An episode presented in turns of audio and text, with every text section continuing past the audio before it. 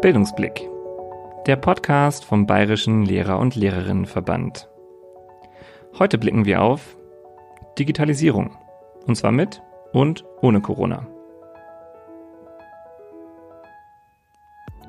Dafür ist Jonas Wagner bei uns im Podcast. Jonas ist Lehrer an einer integrierten Gesamtschule in Niedersachsen und wird uns von seinen Erfahrungen mit Digitalem im Unterricht berichten.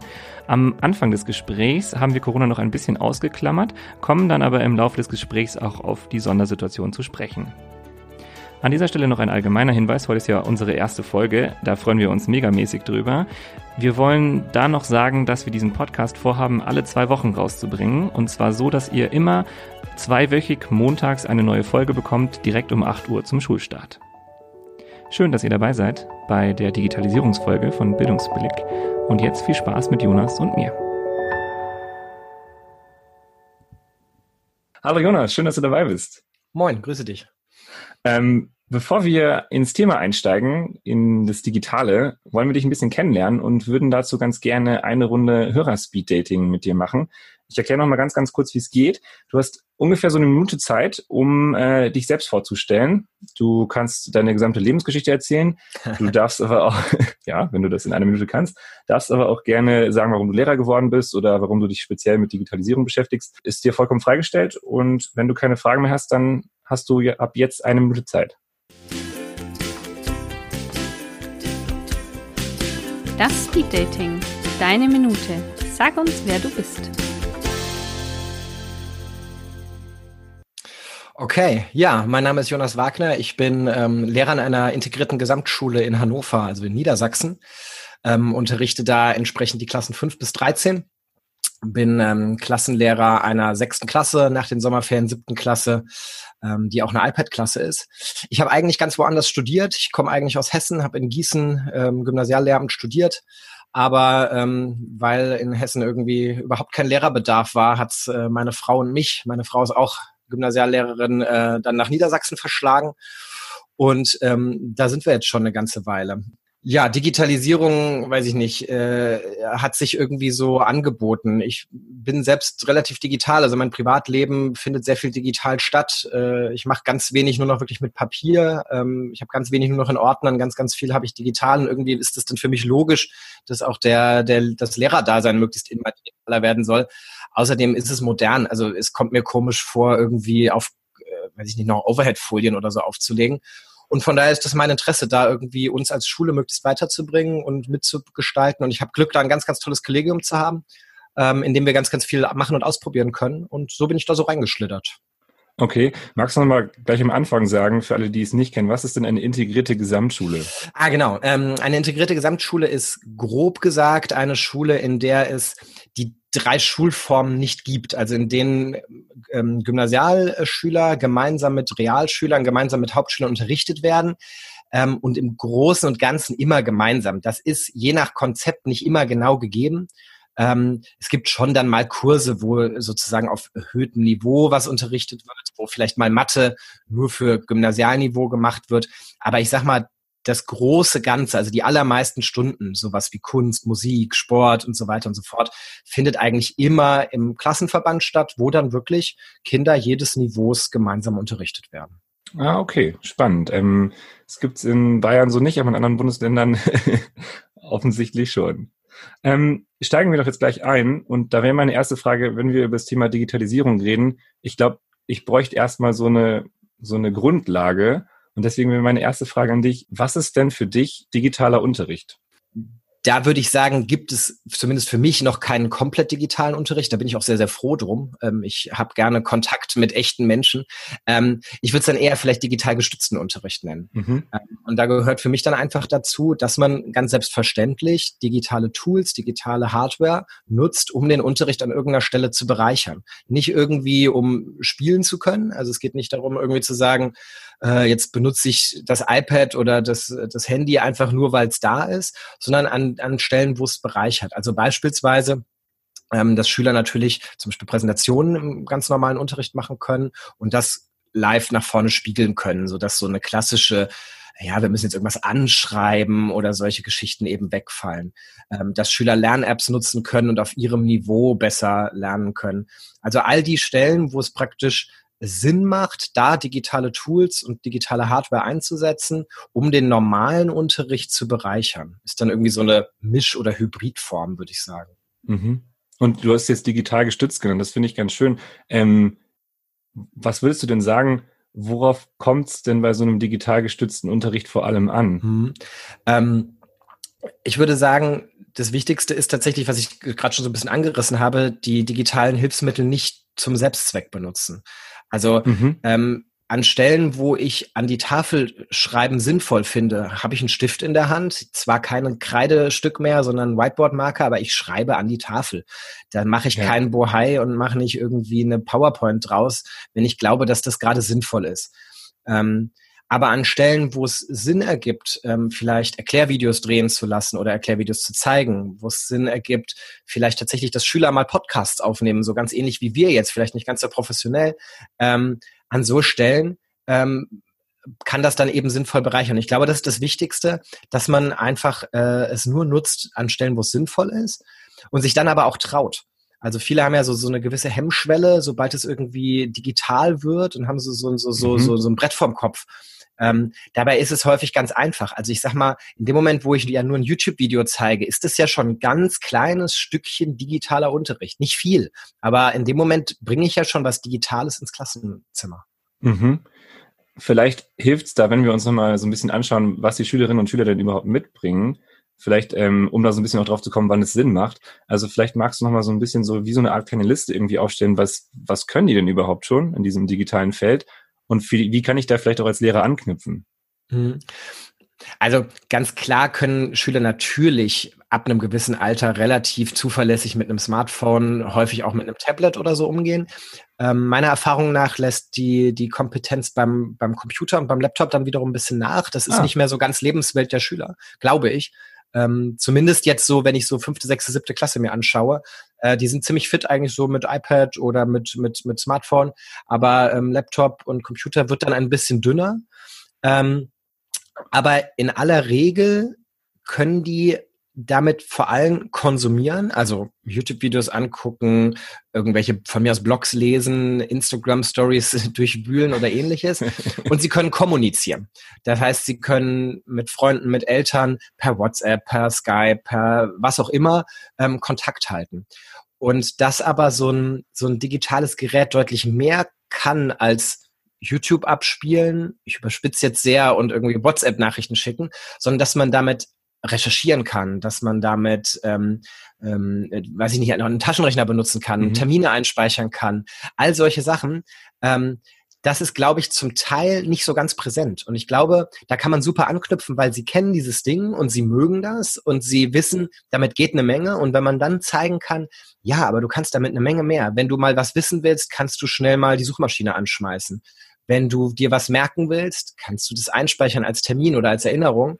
Und wenn du irgendwie ähm, dir was merken willst, äh, was, was du toll fandest, einen Versuch, den du gesehen hast, kannst du den filmen und dir wieder angucken. Mhm. Und ich glaube, da ist, ist ein riesen Anknüpfungspunkt, dass Schüler merken, was sie alles mit diesem Teil ganz selbstverständlich eigentlich machen können. Mhm. Können wir da noch ein bisschen konkreter werden? Hast du vielleicht so, so ein Beispiel, wo du sagst, okay, da macht Digitalisierung absolut Sinn oder vielleicht so eine digitale Methode, bei der du sagst, ähm, die ist in diesem Kontext sinnvoll? Also ich weiß natürlich, dass es immer auf den Kontext drauf ankommt, aber vielleicht hast du so eine, eine Methode, eine digitale und einen Kontext dazu. Mhm. Ähm, also ein Beispiel jetzt bei uns als IGS, ne, wir sind ja, haben sehr heterogene Klassen logischerweise, also vielleicht noch mal heterogener, als das eben an einem klassischen Gymnasium oder an einer klassischen Haupt- oder Realschule der Fall ist.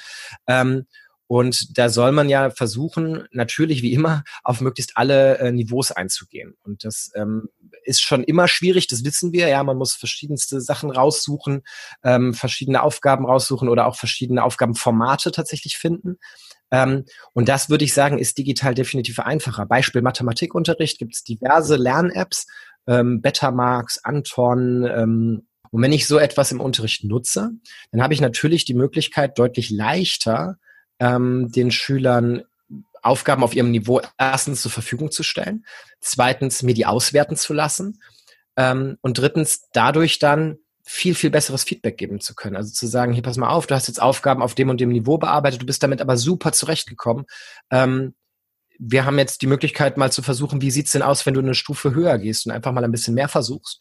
Und weil das mir ganz viel abnimmt, diese digitalen Mittel, mir ganz viel ähm, durchgucken, ganz viel Feedback abnehmen, habe ich viel mehr Zeit für die individuelle Betreuung von Schülern, die dann wieder ganz analog stattfindet. Also wenn Schüler automatisch eine Rückmeldung kriegen, ob etwas richtig oder falsch ist, Tipps kriegen und was sie vielleicht noch üben sollen, dann habe ich diese Zeit ja gespart und kann mich dann tatsächlich neben einen Schüler oder eine Schülerin setzen, der oder die gerade große Probleme mit irgendwas hat und sagen, komm, wir zwei, ganz analog, gucken uns jetzt an und ich helfe dir. Und ich habe jetzt wirklich Zeit für dich, die ich ja normal, im normalen Klassenkontext häufig eben gar nicht so habe. Das heißt also, du sagst, das ist gar nicht so, dass es irgendwie jetzt mehr Arbeit macht, sondern dass es einem sogar noch im besten Falle Arbeit abnimmt. Aber ist es nicht so, dass ich mich da auch erstmal reinfuchsen muss? Also wenn ich da jetzt als, als äh, totaler Laie rangehe, dass es mich dann auch viel Zeit kostet? Definitiv. Also ähm, es kommt immer natürlich darauf an, wo man so herkommt, also ob man eh relativ viel in dieser digitalen Welt zu Hause ist oder nicht. Aber unabhängig davon, man muss sich da einarbeiten. Man muss sich erstmal überhaupt in diese digitale Arbeit einarbeiten und dann natürlich ganz konkret in so eine Lern-App oder in ähm, Video-App oder Greenscreen-Apps oder was immer man eben im Unterricht nutzen möchte. Man muss sich da einarbeiten und das braucht Zeit. Vor allem braucht es aber auch die Zeit, ähm, dass man die gestellt bekommt. Also ähm, ich, wir haben einige Kollegen bei uns an der Schule, die sagen, wir würden sehr, sehr gerne da irgendwie uns einarbeiten, aber dann brauchen wir Fortbildung, dann müssen wir dahin und das muss uns jemand erklären. Und das müssen wir nicht irgendwie noch Sonntagnachmittag machen, sondern das wollen wir eigentlich machen in unserer Arbeitszeit. Und ich glaube, das ist ganz, ganz wichtig, dass man da einfach äh, Leuten, die sagen, das ist viel Arbeit, sagt, ja, das stimmt. Ähm, du musst dich da einarbeiten, aber wir geben dir die Zeit. Ja, du kannst dich in deiner Arbeitszeit fortbilden und etwas lernen, was dich langfristig weiterbringt und dann glaube ich fest mhm. daran, dann kann einem das am Ende viel Arbeit abnehmen und vor allem wieder ähm, mehr Zeit geben für das, was man gerne machen möchte. Mhm. Wie macht ihr das denn bei euch an der Schule? Ähm, habt ihr Zeit für Digitales, ähm, so Fortbildung oder? Also ich hatte tatsächlich die Möglichkeit, jetzt ähm, in den Zeit vor den Sommerferien Fortbildungen für Kollegen und Kolleginnen zu geben. Ähm, und äh, konnte das praktisch, also habe äh, Unterrichtszeit genommen bekommen, um diese Zeit zu haben, um Kolleginnen fortbilden zu können. Ähm, und auch jetzt nach den ähm, Sommerferien ist angedacht, dass ein gewisser Pool an Kollegen ähm, Unterrichtsentlastung erhält, um digital weiterarbeiten zu können, also um digitale Konzepte zu arbeiten zu können. Weil es ist ja nicht damit getan, dass man irgendwie iPads anschafft oder Beamer in die Klassenräume hängt, sondern man muss ja auch überlegen, ja, wie setzen wir die denn ein? Ähm, was ist denn digital sinnvoll? Ja, um auch wirklich Kolleginnen und Kollegen ein Konzept an die Hand geben zu können. Und da ist zumindest meine Schule, würde ich sagen, momentan super aufgestellt und eine Schulleitung hält uns da unglaublich den Rücken frei und sagt, wir wollen da einen guten Weg gehen und wir wissen, dieser Weg braucht Zeit. Wir wissen, das kann man nicht alles einfach in seiner Freizeit am Wochenende noch machen. Und äh, meine Schule macht das ziemlich gut. Ich weiß aber auch, dass es natürlich Schulen gibt, wo das, wo jetzt einige äh, sagen, oh Gott, ja, das hätte ich echt auch gerne. Ähm, das ist, glaube ich, sehr, sehr abhängig wirklich vom, vom Bundesland und dann von der ganz individuellen Schule. Mhm. Aber das heißt, es geht auf jeden Fall und, und sozusagen euer Konzept ähm, meinst du funktioniert ja ganz gut, ähm, dass ihr sozusagen so eine Art Team habt, das sich damit beschäftigt und das dann die Ergebnisse sozusagen eurer Arbeit auch rausgibt an das restliche Kollegium. Das heißt, es muss gar nicht jeder, so wie ich das verstanden habe, sich da irgendwie einarbeiten. Ihr macht das und gebt es dann irgendwie, bringt es dann sozusagen in das Kollegium ein. So ist zumindest der Plan. Ne? Also ähm, bis vor kurzem war das auch noch deutlich langsamer bei uns, ja, wie das glaube ich an den meisten Schulen ist. So, ja, man müsste sich da mal es gab schon immer Sachen, also wir haben schon immer Fortbildungen gegeben, gerade für neue Kolleginnen bei uns in der Schule gab es immer Fortbildungen, wie benutze ich das Smartboard, wie funktioniert iSurf, das ist unsere ähm, E-Mail- und äh, Dateiablageplattform mhm. praktisch. Ähm, das gab es schon immer. Wir weiten das jetzt nur gerade deutlich aus.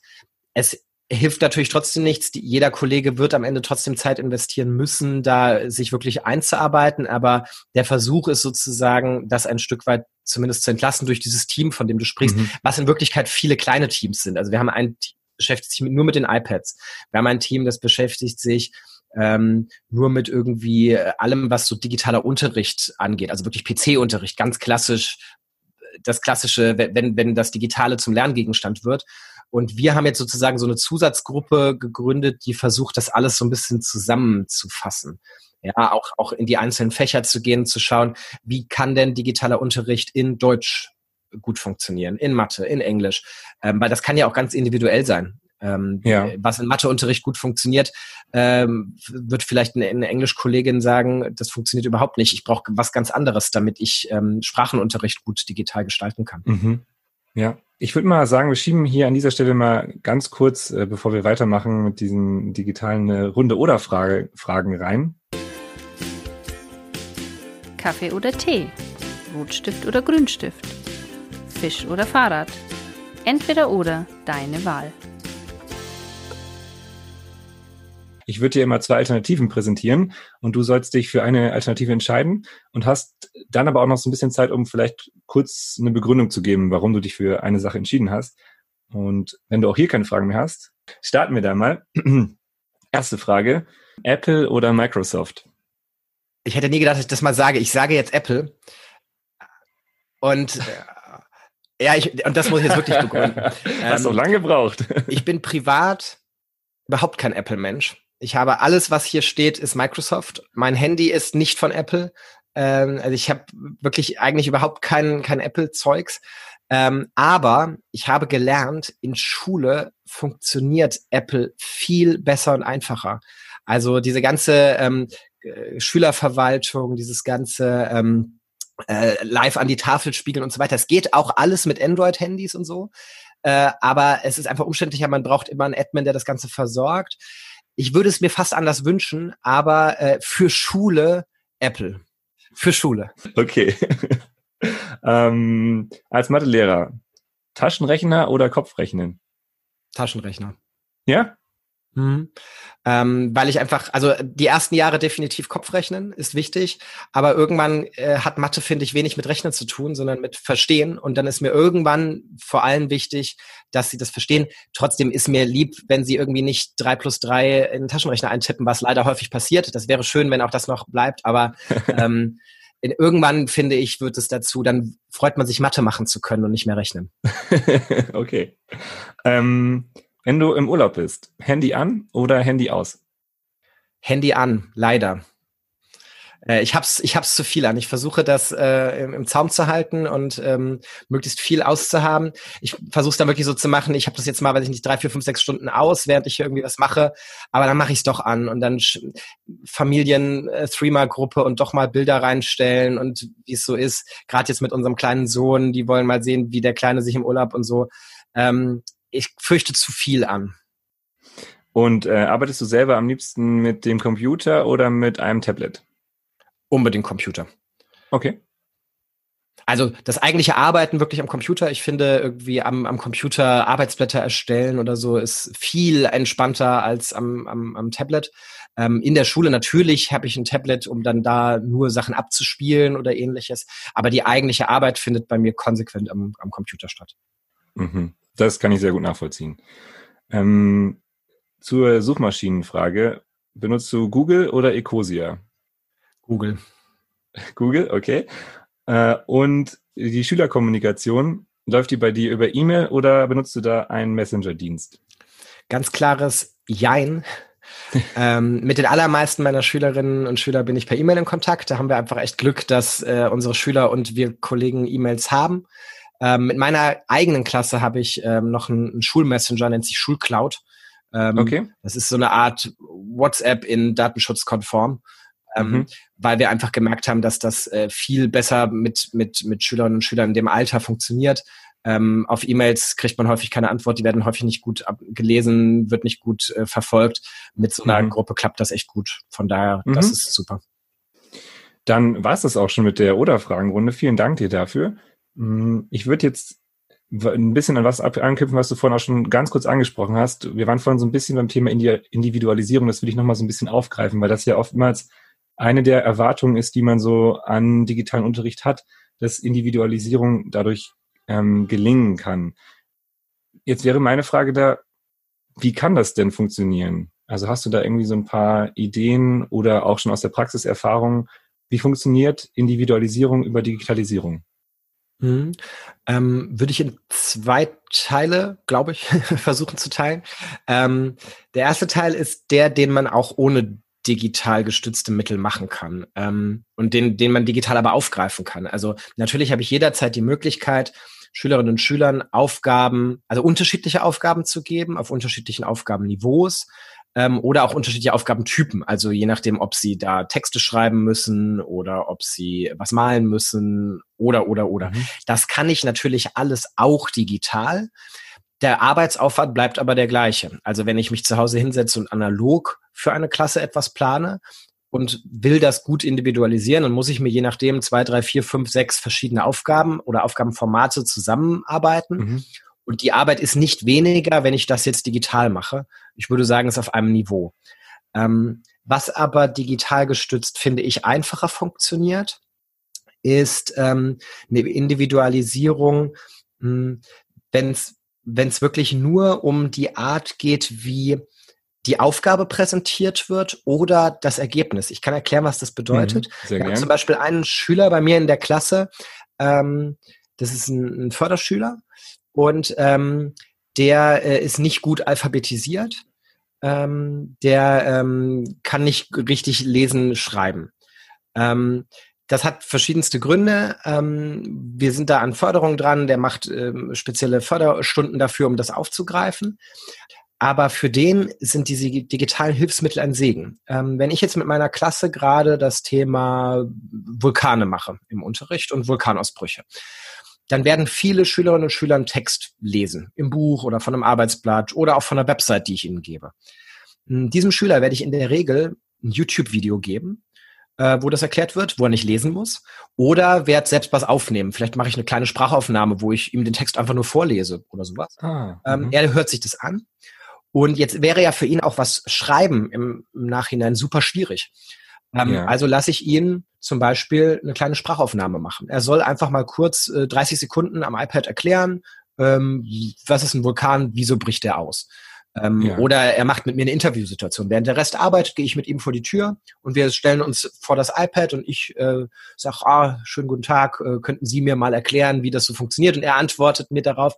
Und auf einmal ist er in der Lage, ähm, Sachen zu verstehen und ähm, am Ende Arbeitsergebnisse abzuliefern, die auch den Schülern präsentiert werden können, was ja ganz, ganz mhm. wichtig ist, so ein äh, Standing in der Klasse auch bekommen und ich kann was, ja, diese Selbstwirksamkeit, äh, die anderen finden toll, was ich mache, ähm, was ja ganz häufig ist, ne, ich will auch noch vorlesen, oh nein, jetzt äh, macht, Herr, macht Herr Wagner weiter, aber ich hätte doch auch so gern noch präsentiert.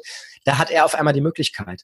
Und das geht natürlich an vielen Stellen, ne? wenn jetzt Schüler vielleicht zwar lesen können, aber Probleme im Verständnis haben, kann ich sagen, du liest den Text durch und hier habe ich noch einen Ein-Minuten-Clip, der nochmal so die wichtigsten Sachen zusammenfasst. Mhm. Ähm, das heißt, da habe ich natürlich Möglichkeiten und das ist real kaum mehr Aufwand. Also ein Video raussuchen oder schnell mal irgendwie schnell was einsprechen. Ja, das ist ein bisschen mehr Arbeit, aber ist sehr, sehr schnell gemacht und bringt, finde ich, unfassbar viel. Mhm. Ja, das kann ich mir gut vorstellen. Ähm, ich fand das auch schön mit diesem, mit diesem Standing in der Klasse, dass er dann da auch wirklich dadurch diese Ergebnisse auch gut präsentieren kann. Und dass es dann eben nicht so ist, dass er sich dann als defizitär erlebt, weil er irgendwie das nicht, äh, nicht richtig vorlesen kann oder was auch immer. Und das ist ja ganz häufig so ein Problem bei, bei, beim Thema, ähm, wenn man heterogene Klassen hat und gerade wenn es dann eben auch noch um Inklusion geht, dass äh, Schülerinnen und Schüler ähm, eine Tendenz dazu haben können, in so ein Außenseiter-Dasein gedrängt zu werden. Mhm. Das sind die, die ähm, nie, nie vorlesen. Das sind die, die nie was sagen. Ähm, und das ist ja sehr, sehr unangenehm. Und das will man ja gar nicht. Inklusion bedeutet ja mittendrin und nicht mhm. nebenher laufend. Ähm, und das kann eben wirklich dazu führen, ähm, dass diese Schülerinnen und Schüler dann vielleicht ein Erklärvideo zeigen können oder eine Sprachaufnahme abspielen mhm. können. Und ähm, ja, dann gibt das zumindest bei mir in der Klasse in der Regel danach donnernden Applaus, weil die ja mhm. wissen, Mensch, das war jetzt für den richtig schwierig und das war jetzt echt nicht ohne und da musste der sich auch ein bisschen überwinden und so. Und das zaubert natürlich erstens dem Schüler ein Riesengrinsen mhm. ins Gesicht und mir auch, weil ich mhm. natürlich auch vorne denke, ach cool. Ja, und mhm. ehrlicherweise wüsste ich nicht, wie ich das ohne digitale Mittel machen hätte können. Klar, Vereinfachungen, vereinfachere Texte, mit Bildern arbeiten, aber ganz ohne digitale Mittel, glaube ich, wär, könnte mir das nicht so gut gelingen. Mhm. Mir hat das jetzt auch gerade ein Lächeln ins Gesicht gezaubert, als du das, das sind doch schöne Momente, die man auch als Lehrer erleben mag. voll schön. Ähm, mein, meine Frage wäre da jetzt auch so ein bisschen wieder von diesem Thema weg. Ähm, wie verändert sich denn der Lehrerberuf durch Digitalisierung oder verändert er sich überhaupt dadurch? Also ist der Lehrer, der digitale Lehrer ein anderer als jetzt ein analoger? Hm, schwierig zu beantworten. Im Idealfall ähm, führt natürlich ähm, diese ganze digitale Welt dazu, dass es ein eher offenerer Unterricht wird und ein Unterricht, in dem Schüler mehr selbstentdeckend ähm, erarbeiten, Sachen selbst erarbeiten, sich gegenseitig erklären. Ähm, aber das hängt, glaube ich, sehr davon ab, was man vorher gemacht hat.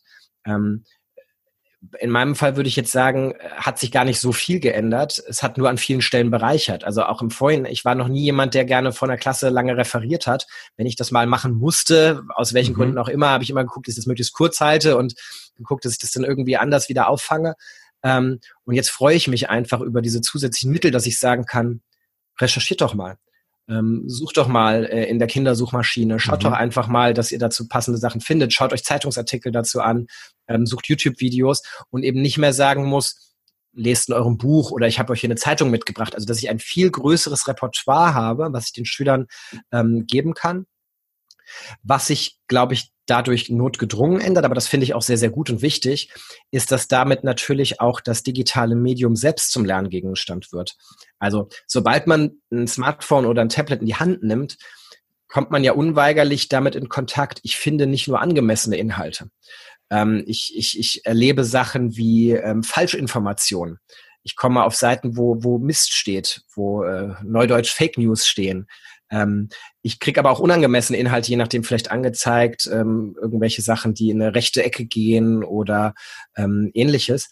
Und da muss man natürlich äh, dran arbeiten. Das finde ich aber super wichtig. Also ähm, es gibt ja häufig so dieses äh, man möchte Handys oder Tablets aus, dem, aus der Schule verbannen, damit es damit keinen Kontakt gibt, damit man nicht mit Cybermobbing in Kontakt kommt, damit man nicht äh, vielleicht Gewalt äh, Sachen im Netz oder so findet das ist alles nachvollziehbar, aber mir persönlich ist lieber, äh, meine Schülerinnen und Schüler ähm, kommen mit sowas in Kontakt im, im geschützten Rahmen des Unterrichts, wo ich das aufgreifen kann, wo ich mit denen drüber sprechen kann, als vielleicht zu Hause, wo sie im schlechtesten Fall alleine auf der Couch sitzen und das einfach nur mhm. konsumieren und eben vielleicht nicht mit ihren Eltern drüber sprechen können oder wollen, ähm, deshalb finde ich das äh, super wichtig, dass gerade auch diese Probleme, die es natürlich gibt, ähm, auch thematisiert werden im Unterricht. Mhm. Also das heißt, das war jetzt ein bisschen so eine zweigeteilte Antwort. Das die zweite, der zweite Teil war jetzt so ein bisschen in diese Richtung, den, den Unterrichtsgegenstand äh, auch wirklich mit diesem Digitalen zu verbinden, dann zu sagen, hey, ja, es gibt Fake News, es gibt ähm, Sachen im Internet, die eben nicht so gut sind und wir möchten aber auch in der Schule darüber sprechen. Und das Erste, da wollte ich jetzt nochmal drauf eingehen, das fand ich nämlich ganz spannend. Ich habe jetzt ein bisschen rausgehört, dass du auch gesagt hast, na ja, letzten Endes ähm, macht macht jetzt ein iPad oder macht jetzt irgendein Medium oder irgendwas Digitales noch keinen guten Unterricht aus. Also sozusagen du sagst ja wirklich, es kommt dann darauf an, was ich da auch im, im Hintergrund für eine Idee von Pädagogik, von Didaktik habe. Es, es, gibt von irgendeinem schlauen Menschen, ich weiß leider nicht mehr von wem, ähm, man möge es nachgucken. Es ist ein Zitat, was ich jetzt gleich sage. Ähm, äh, wenn man äh, Scheißunterricht digitalisiert, ist es immer noch Scheißunterricht, nur eben scheiß digitaler Unterricht. Ja. Ähm, und das ist so. Also nur weil ich äh, mir 27 iPads in, in den Raum lege und sage, wir tippen jetzt das, was wir aufschreiben wollten am iPad oder wir ähm, fotografieren irgendwas ab und lesen es dann da, ähm, ist es noch lange kein guter Unterricht. Guter Unterricht, glaube ich, kann durch ein iPad oder durch egal was, ähm, durch einen Computer, durch ein Smartphone oder was auch immer bereichert werden und kann besser werden. Aber ähm, wenn man äh, schlechten Unterricht nur äh, auf einmal jetzt am Smartboard zeigt und zusätzlich die Schüler noch ein Handy in der Hand haben, dann mhm. kann das immer noch genauso schlechter Unterricht sein wie vorher. Mhm. Also im besten Fall ist dann aber vielleicht diese Digitalisierung auch nochmal so ein Ansporn, sich zu überlegen, was mache ich denn eigentlich für einen Unterricht?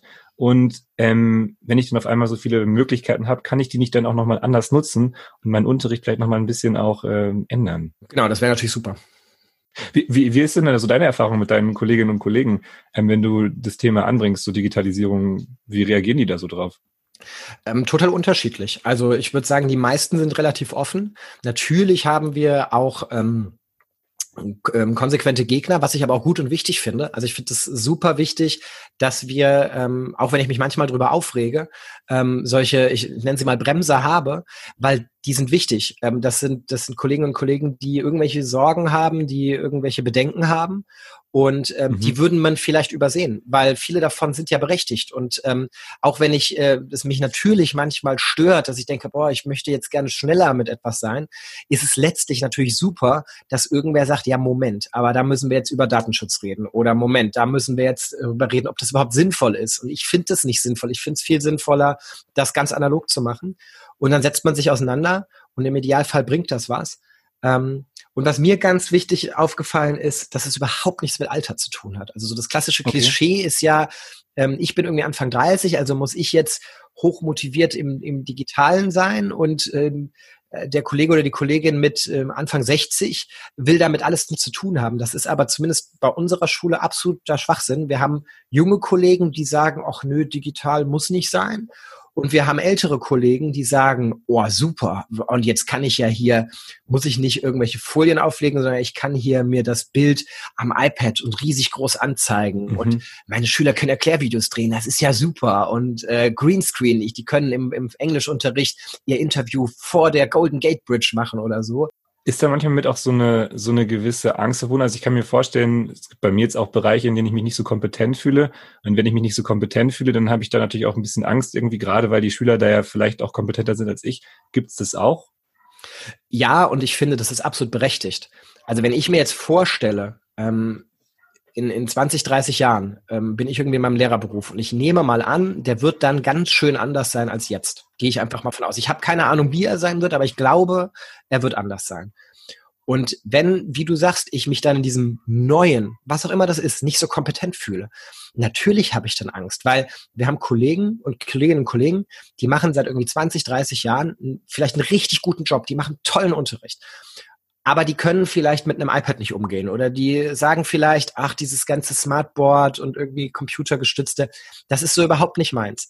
Und auf einmal verlangt man von denen, dass sie das aber machen sollen dann ist natürlich die Sorge, kann ich überhaupt noch guten Unterricht machen? Also wenn, wenn ich auf einmal dazu genötigt werde, hier irgendwas zu machen, ähm, weiß ich gar nicht, ob ich das noch kann. Und das finde ich absolut berechtigt. Und ich finde, das darf man auf keinen Fall übergehen und einfach sagen, äh, stell dich mal nicht so an, ist doch total mhm. einfach, äh, hier hast du ein iPad, leg mal los. Sondern ich finde, da muss man wirklich sagen, ja, du machst richtig guten Unterricht und jetzt helfen wir dir, wenn du möchtest, ähm, mit in dieser digitalen Welt ein bisschen zurechtzukommen. Und ähm, ich ich habe die Erfahrung gemacht, dass das super bereichernd ist. Also ich habe eine ältere Kollegin, die zum Beispiel sich von mir jetzt ganz viel hat erklären lassen. Und äh, die hat mir immer dafür gedankt. Ich habe immer im Nachhinein gesagt, nee, nee, nee, nee, ich muss dir danken, weil in diesen Gesprächen habe ich ganz nebenbei so viel über Geschichtsunterricht gelernt, mhm. weil diese Kollegin halt mit ihren Anfang 60 so viel Erfahrung hat und dann immer, ja, wie kann ich das und das machen? Und ich habe gesagt, okay, so geht's. Aber das ist ja interessant, das ist eine coole Methode, habe ich noch nie von gehört. Erklär mal, wie, wie funktioniert denn das überhaupt? Also ich glaube, da muss man unbedingt miteinander reden, weil digital ist das eine, aber diese Erfahrungen auf keinen Fall jetzt irgendwie ad acta legen, weil die sind wichtig und gut. Und die kann man dann im besten Fall auch wieder mitnehmen, um die dann digital umzumodeln und daraus dann einen guten oder ein gutes digitales Produkt sozusagen, Unterrichtsprodukt zu machen, ja. Genau, ja. Und das wäre natürlich super. Von daher unbedingt ernst nehmen, ähm, weil ich, ich bin fest davon, äh, bin fest überzeugt, ich werde in genau der gleichen Situation sein. In ein paar Jahren werde werd ich irgendwie sagen, oh, kann ich nicht wieder wie früher Unterricht machen? Das kann mhm. ich.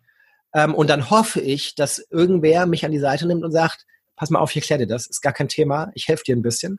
Und vielleicht kann der oder die dann auch von mir ein bisschen was lernen, weil ich in dem dann eben auch entsprechende Erfahrungen mit habe und äh, ein bisschen Input geben kann. Ja, spätestens dann, wenn wir alle mit TikTok unterrichten sollen, ähm, werde ich auch überfordert sein. ja, das, ist auch, äh, ich versuche in dieser Welt relativ viel zu Hause zu sein. Also ich habe Instagram, Twitter und Co., aber TikTok will irgendwie ehrlicherweise so gar nicht an mich rein. Ich verstehe es einfach nicht. Da bin ich vielleicht wirklich ich zu alt für. ähm, ich wollte noch ein bisschen, noch, noch ganz kurz auf, auf die Corona-Situation zu sprechen kommen, ähm, weil wir ja nicht ganz drum rumkommen und dich nochmal fragen, nur so als Fazit vielleicht, ob du da irgendwelche Sachen hast, die du aus dieser Zeit mitnimmst, die so den digitalen Unterricht der Zukunft betreffen. Gibt es da irgendwie so, so für dich so ein Resümee, was du, was du mitnehmen kannst in eine Zeit, in der wir hoffentlich wieder viel auch präsent in der Schule sind? Ähm, Ich war unglaublich überrascht, wie gut das äh, in, in meiner Klasse, in der ich selbst Klassenlehrer bin, geklappt hat. Und das liegt nicht daran, dass die alle super ausgestattet waren. Wir hatten durchaus auch einige, die kein Internet zu Hause hatten, keinen Drucker, kein gar nichts. Also es ist nicht, äh, nicht Traumsituation gewesen. Und wir hatten einige Schülerinnen und Schüler, die wirklich aufgeblüht sind. Also die im normalen Unterricht mhm. vielleicht so ein bisschen untergehen, ein bisschen stiller sind, ähm, nicht zu guten Arbeitsergebnissen kommen, ähm, sich viel mit anderen Sachen beschäftigen. Und die haben zum Teil grandiose Sachen abgeliefert. Also sie mussten irgendwie, weiß ich nicht, Erklärvideos vielleicht drehen. Und die haben nicht nur ein Erklärvideo gedreht, sondern die haben das nebenbei auch noch äh, geschnitten und bombastisch zusammengestellt und einen, einen riesen Aufwand betrieben, wo man sich so denkt, was ist, was ist denn hier los? Also im normalen Unterricht machst du das Allernötigste, also springst gerade so über die Latte und jetzt übertriffst du dich und machst grandiose Sachen und stellst sie dann auch noch irgendwie in Videokonferenzen vor und alle sind begeistert. Und ich glaube, dass das mir zumindest gezeigt hat, ähm, dass ich noch viel mehr ähm, andere Aufgabenformate reinbringen muss und kann. Ähm, und wirklich einfach mal sagen kann, ähm, vielleicht mal über eine längere Zeit, über ein, zwei Wochen Aufgabe, erstellt mal ein Interview ähm, ähm, per, per, per Audioaufnahme oder er, er dreht wirklich mal Videos zu gewissen Sachen ähm, und sie die Schüler da ein bisschen, ähm, ein bisschen mehr freie Hand gebe. Und ich hoffe ein bisschen, ähm, dass das auch mit so unterrichtsfreien Zeiten langfristig einhergeht. Also es gibt ja so diese Ideen, Friday ist so ein, ein großes Schlagwort, mhm. ne, so die Idee, einen Tag der Woche frei haben und ähm, aber nicht wirklich frei haben, sondern sich an eigene Projekte ranwagen. Irgendwie, ich will ein Kleid entwerfen oder ich will eine Drohne bauen oder ich will was auch immer machen. Und das mache ich. Ich suche mir Leute zusammen und spreche mit denen ähm, und ähm, kooperiere mit denen, mach Skizzen und so weiter. Ähm, und ich kann mir das sehr gut vorstellen. Ich kann mir auch sehr gut vorstellen, dass es sinnvoll wäre, Teile des Unterrichts außerhalb des normalen Unterrichts stattfinden zu lassen. Also warum nicht mal Erarbeitungen, Übungen, wie auch immer, ohne diese 45 oder 90 Minuten Taktung, sondern einfach relativ entspannt zu Hause mit äh, beliebig viel Zeit, dann fällt halt auch dieses weg, ah, ich weiß, ich bin immer langsamer als die anderen und ich bin immer der, der nicht fertig wird und so. Ähm, ich glaube, dass das ein Modell sein kann, ähm, aber das wird am Ende natürlich eine, eine Sache sein, die ähm, wahrscheinlich jede Schule für sich irgendwie entscheiden muss, welchen Weg sie da gehen wollen. Und wo dann sich das ja wahrscheinlich auch so ein bisschen ergänzt, weil man dann eben diese digitalen Sachen nutzen kann, um genau solche ähm, Arbeitsformen dann auch möglich zu machen, solche Projekte möglich zu machen, solche Phasen möglich zu machen, wo die Schüler vielleicht auch interessengesteuert ähm, selbstständig irgendwie zu Hause was machen können. Ja, das klingt super spannend. Ähm, da noch, noch anschließend noch an, an die Corona-Sache noch eine, noch eine Frage, die ja vielleicht auch viele beschäftigt. Wie, wie funktioniert denn oder, oder wie, wie kann denn Bindung und Beziehung, das was ja eigentlich so wichtig ist in Schule, wie kann das denn funktionieren, wenn jetzt alles digital ist? Jetzt sehe ich schon, du schnaufst und deine Stirn wirft Falten. mhm. ähm, die negative Antwort ist, ich glaube, so richtig klappen tut das nie. Also ich glaube wirklich, dass komplett wie es in der Schule ist, das kann man nicht ersetzen. Das ist was ganz anderes, in einem Raum zu sein, die Mimik, Gestik wirklich live zu sehen, nicht ein bisschen verzögert wie in der Videokonferenz, auch Körperhaltung und so weiter und so fort zu sehen. Aber wir haben es zumindest versucht, indem wir wirklich wir ähm, so eine digitale Pinwand eingerichtet haben, ein Padlet, ähm, wo die Schülerinnen und Schüler sowohl alle Aufgaben immer hatten ähm, mhm. und dort direkt ihre Arbeitsergebnisse, ihre Erklärvideos, ihre ähm, lustigen Videos, die sie irgendwie gedreht haben, einstellen konnten. Und ähm, dann konnten alle anderen Mitschüler das sehen, kommentieren, ähm, das auch als Anregung sehen. Ne? Ach, guck mal, so hat der das gemacht. Ich versuche mal was ähnliches, was ja im normalen Unterricht auch so ist. Ne? Dann läuft man mal zu dem anderen und sagt, sag mal, wie, fängst, wie hast denn du angefangen? Äh, erzähl doch mal. Und wir haben es auch in den Videokonferenzen immer wieder aufgegriffen. Wir haben dann einfach mal uns das angeguckt, haben gesagt, Mensch, guck mal, was hier Tolles entstanden ist und was hier für eine tolle ähm, Keynote-Präsentation jemand entworfen hat oder einen tollen Comic hier jemand gezeichnet hat ähm, sodass irgendwie dieses, wir arbeiten zwar nicht in einem Raum, aber wir arbeiten trotzdem noch mhm. als Klasse zusammen. Wir sehen uns regelmäßig und das, was wir hier schaffen, das zeigen wir auch allen und jeder kann es sehen. Ähm, das war so der Versuch, das ein bisschen aufzufangen. Ähm, aber ich sag mal so, ne, äh, erster Tag, äh, als wieder ein bisschen Präsenzunterricht stattfand, ähm, waren alle, oh Gott, Gott sei Dank, endlich sehen wir euch wieder. Also es ist nicht so, dass alle gesagt haben, oh, wir wären gern zu Hause geblieben. Wir haben, wir haben Feedbackrunde nach der ersten Woche gemacht und alle waren, Schule ist einfach besser. Und das verschreibt, glaube ich, jeder. Ja, absolut. Also es ist ja auch schön, das zu, zu äh, hören dann auch mal von den Schülerinnen und Schülern.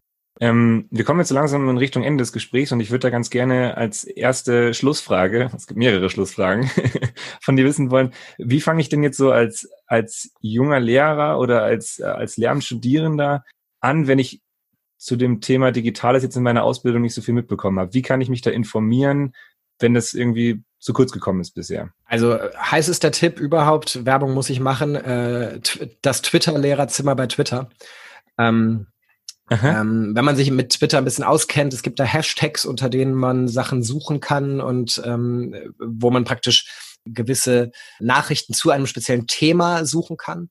Und einer dieser Hashtags ist das sogenannte Twitter-Lehrerzimmer. Mhm. Und da haben sich einfach unfassbar viele Lehrerinnen und Lehrer zusammengetan und tauschen sich aus. Und zwar sowohl in einer informierenden Art und Weise, also schaut mal, ich habe hier eine Idee und ich habe hier ein tolles Unterrichtskonzept.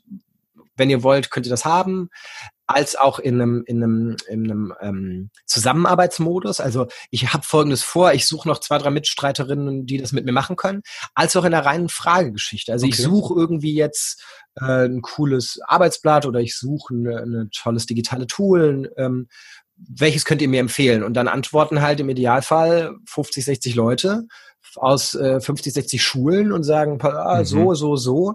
Ähm, und das ist grandios. Also ähm, das hat meine digitale Arbeit sehr revolutioniert, dass ich gemerkt habe, ich kann mich mit digital interessierten Kolleginnen und Kollegen vernetzen, äh, mit denen kommunizieren und habe da natürlich auch eine riesen Bandbreite. Ne? Ich habe da Schülerinnen, äh, Lehrerinnen und Lehrer von ähm, Privatschulen, von Gesamtschulen, von Gymnasien, aus allen möglichen Bundesländern, aus, ich sag mal, privilegierteren äh, Gegenden, wo die vielleicht ganz toll ausgestattet sind und aus eher Brennpunktschulen.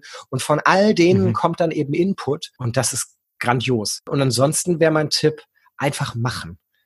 Einfach trauen ähm, und ganz offen mit den Schülerinnen und Schülern sein. Also wenn ich eine neue App habe, die ich ausprobieren will und das finde das interessant und habe die irgendwo mitbekommen und sag, so dann gehe ich in den Klassenraum und sage ich so, ihr Lieben, wir haben jetzt folgendes vor, ich würde was ausprobieren, ich habe keine Ahnung, ob es klappt, lasst einfach mal testen. Und dann probieren wir das. Und in 60, 70 Prozent der Fälle klappt es richtig gut und manchmal geht's voll in die Hose. Mhm. Die App funktioniert nicht, das Internet ist nicht stabil, ich habe irgendwas nicht bedacht, ich habe irgendwas vergessen vorzubereiten, wie auch immer.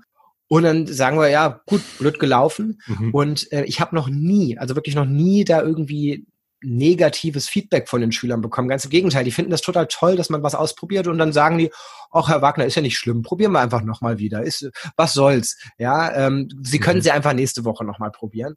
Ähm, und die finden das eher super, dass man sich traut, dass man was Neues macht und dass sie merken, es ist eben nicht immer nur das Gleiche.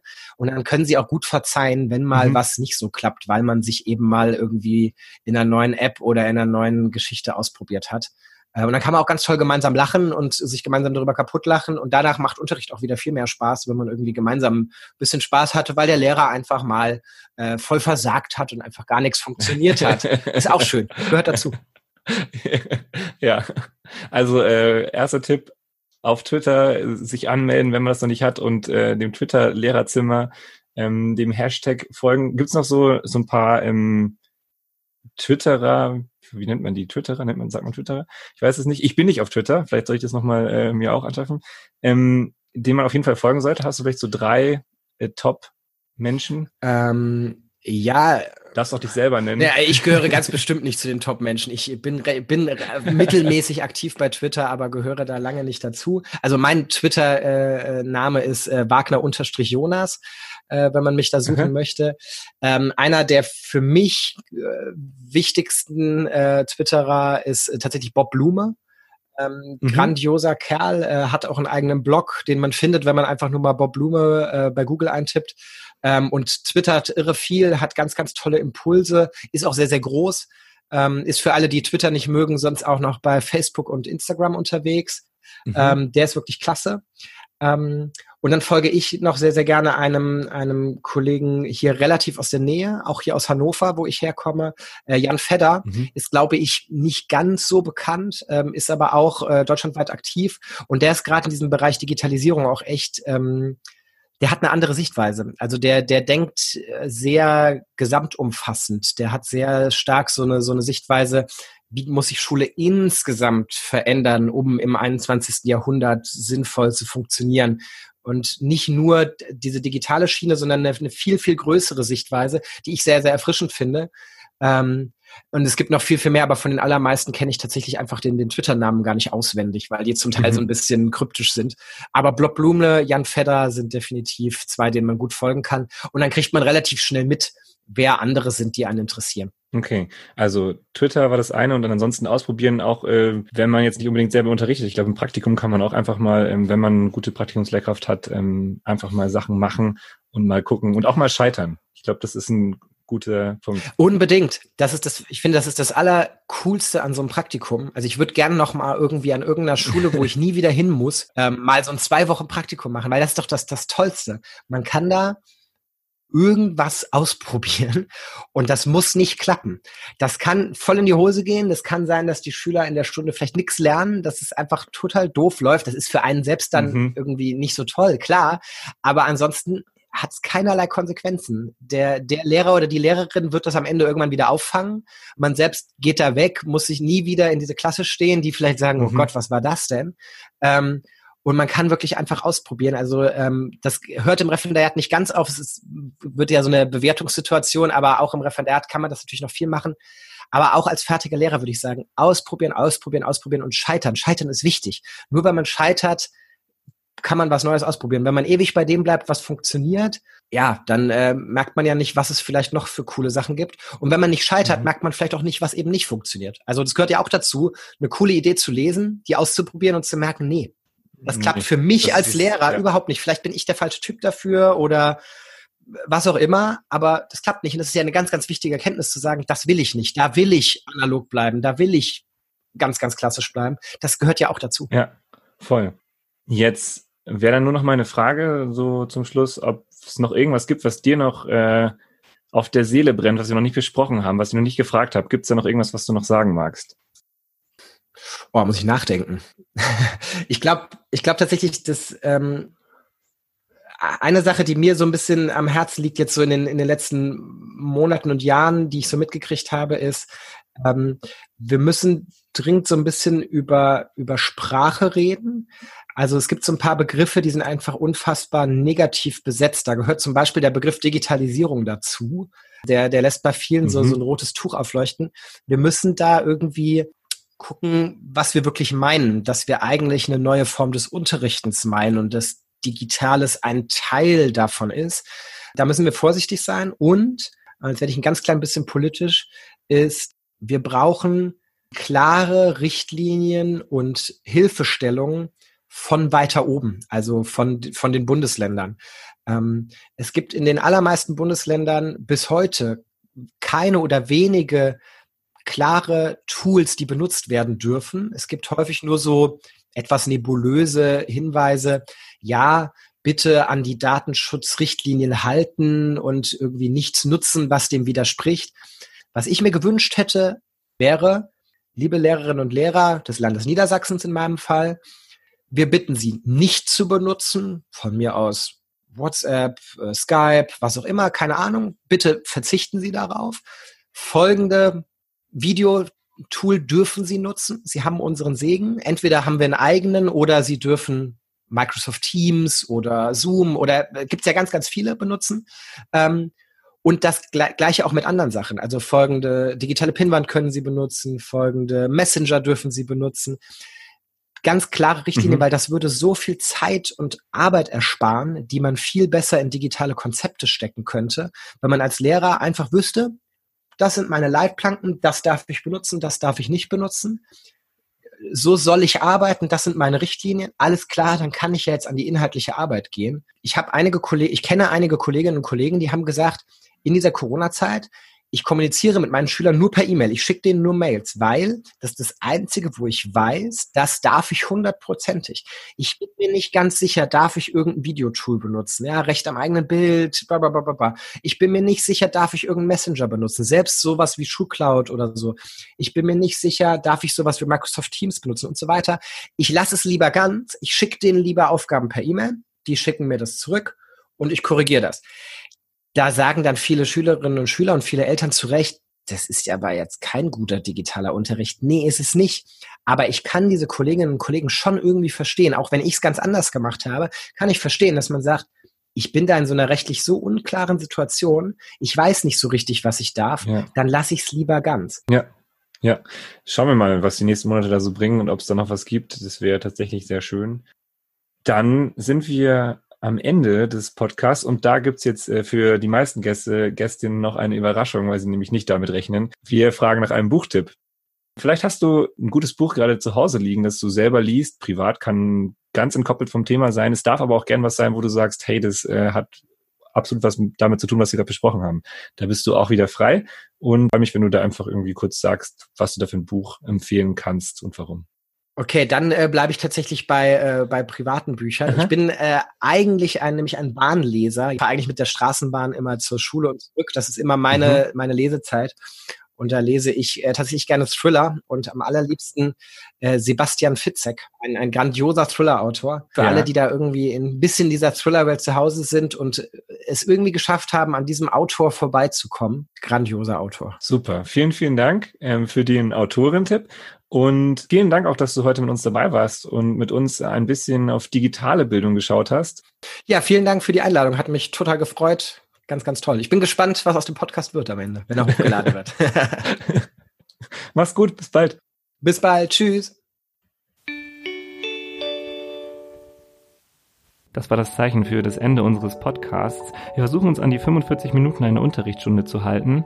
Als gute Lehrerinnen und Lehrer beenden wir den Unterricht aber natürlich selbst. Das heißt, wir sind manchmal ein bisschen drüber, so wie heute, und manchmal vielleicht auch ein bisschen drunter, aber so grob 45 Minuten sollten es doch immer werden. Wenn ihr nicht genug von Jonas bekommen könnt und von seinen Ideen, dann schaut doch mal auf seinem Blog vorbei, jonaswagner.de oder ihr könnt auch gerne ihm auf Twitter folgen, da heißt er Wagner-Jonas. Und uns erreicht ihr und könnt ihr auch gerne folgen, ähm, zum einen auf Instagram, da heißen wir Bildungsblick, oder ihr schreibt uns eine E-Mail an bildungsblick.bllv.de und wir freuen uns sehr über eure Anregungen und auch über euer Feedback, vielleicht auch zu dieser ersten Folge. In zwei Wochen hören wir uns dann wieder. Da sprechen wir mit Hanna und Chrissy über Schule im Ausland. Die beiden berichten von ihren Praktikumserfahrungen und geben ganz neue Einblicke. Bildungsblick. Der Podcast vom Bayerischen Lehrer- und Lehrerinnenverband. Schön, dass ihr mitgeblickt habt und bis in zwei Wochen.